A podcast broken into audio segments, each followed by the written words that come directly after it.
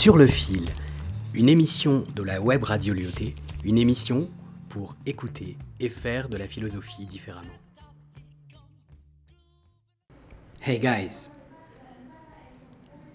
Un grand plaisir de vous retrouver ici, en direct de Casablanca au Maroc. En ces temps de confinement, un petit podcast, ou plutôt un petit conte de Michel Serres. Un match de football sur une île du Pacifique. Pendant la Deuxième Guerre mondiale, lors de la bataille du Pacifique, un navire de guerre américain est attaqué par l'ennemi. Il s'échoue sur une île inconnue. L'équipage survivant est accueilli par les habitants de cette île, dont la civilisation est restée proche de l'état de nature. Les rescapés, pour ne pas s'ennuyer, apprennent à leurs hôtes à jouer au football. Quelque temps après, un porte-avions américain revient chercher les survivants qui retournent se battre jusqu'à la fin de la guerre. Parmi eux, certains décident de retourner sur cette île, où ils avaient connu le bonheur. Après la joie des retrouvailles, ils sont invités à assister à un match de football. La rencontre oppose l'équipe de l'Est à celle de l'Ouest, deux villes de l'île, superbes, dramatiques, élégantes. Elle s'achève sur les résultats de 3 buts à 1, au bout de 90 minutes bien sûr.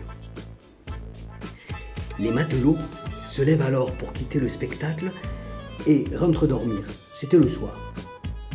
Mais non, mais non, clame la foule qui les fait rasseoir. Mais non, ça n'est pas fini. Oh.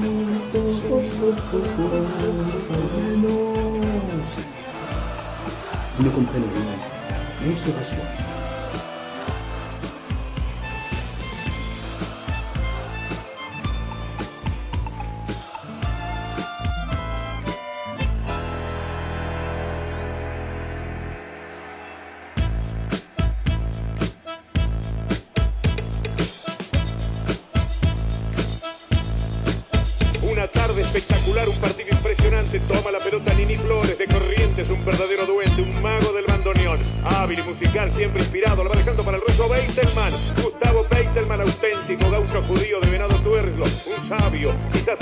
argentino más importante residente en Europa. Va dejando la pelota para Lynn Cruz, la violinista danesa tanguera, dinamita en los dedos y en el alma. Bellísima, va tocando la pelota por el costado para Cristóbal Müller. Cristóbal Müller se acerca al área. La va dejando para Filip Cohen Solal. Filip Cohen toca para Eduardo Macaró. Está frente al arquero, va a tirar Diogo.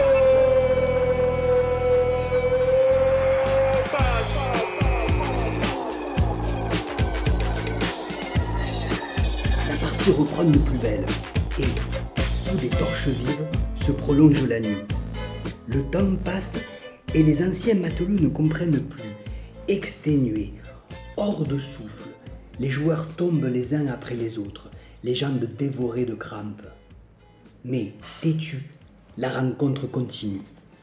Chaque équipe marque et, vers les petites heures de l'aube, on en est à 8 à 7. Cela devient ennuyeux. Tout à coup, la population se lève, agite bras et mains, hurle sa joie. Tout prend fin. Le but de l'égalisation vient d'être tiré à bout portant par un avant qu'on avait oublié et qu'on porte en triomphe autour du terrain. Chacun crie 8 à 8, 8 à 8, 8 à 8. Ensommeillé, abasourdis, incapables de saisir clairement l'événement, les matelots regagnent en hâte leur case pour se coucher. Quelques heures après, les palabres vont leur train. Stratégie, tournoi, résultat. On reprend les conversations d'autrefois. Et peu à peu, la vérité se fait jour.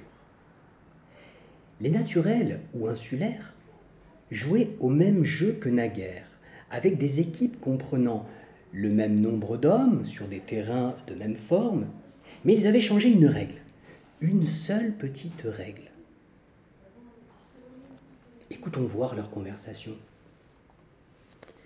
Une partie s'achève quand une équipe gagne et que l'autre perd, et seulement dans ce cas-là, disent les marins. Il faut un vainqueur et un vaincu. Non, non, pas du tout, prétendent les insulaires. Comment départager alors vos équipes? demandent les matelots. Que signifie ce mot dans votre dialecte? demandent les insulaires. Une différence de but, disent les Marines. Nous ne comprenons pas vos idées. Quand vous découpez une galette, selon le nombre de ceux qui sont assis autour du four, ne la partagez-vous pas? Certes, c'est ce que nous faisons, répondent les Marines. Et chacun en mange une partie, n'est-ce pas? Sûrement, c'est vrai. Cette galette, avez-vous jamais l'idée de la départager? Cela ne voudrait rien dire, protestent les, marins. Non, c'est sûr, ça voudrait rien dire, disent les marines.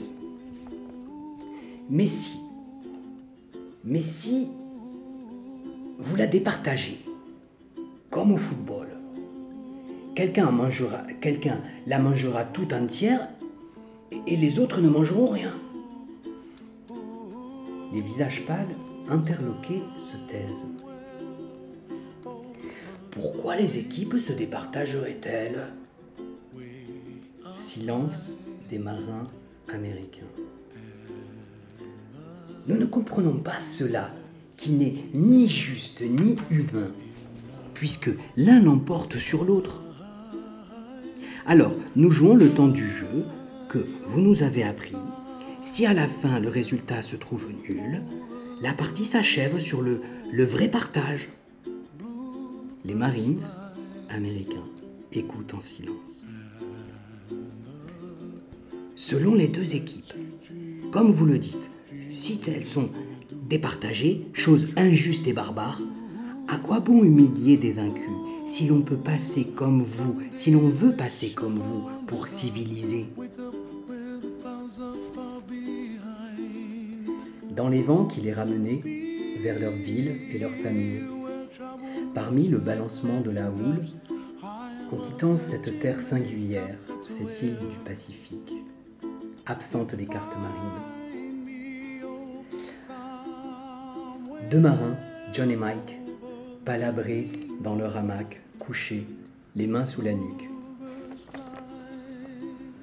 John demande à Mike Dis Mike, la dernière guerre, nous l'avons gagnée, n'est-ce pas?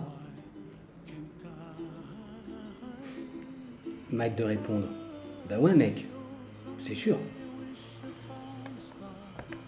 John, euh, on l'a gagné à Hiroshima Silence gêné de Mike. Tu veux dire qu'on l'a vraiment gagné? Michel Serres, Le tiers instruit, 1991. Quelques questions pour vous, mes amis, afin de prolonger la réflexion à partir de ce conte. Qu'est-ce que partager? Partageons-nous à parts égales, c'est-à-dire à chacun la même chose, ou partageons-nous de façon équitable, à chacun selon ses besoins, ou à chacun selon son mérite? Et pouvons-nous donner sans rien attendre en retour? Une dernière série de questions pour vous. Dites-moi, quel est votre principe de justice dans l'échange? Et qu'échange-t-on quand on échange? Merci à toutes et tous.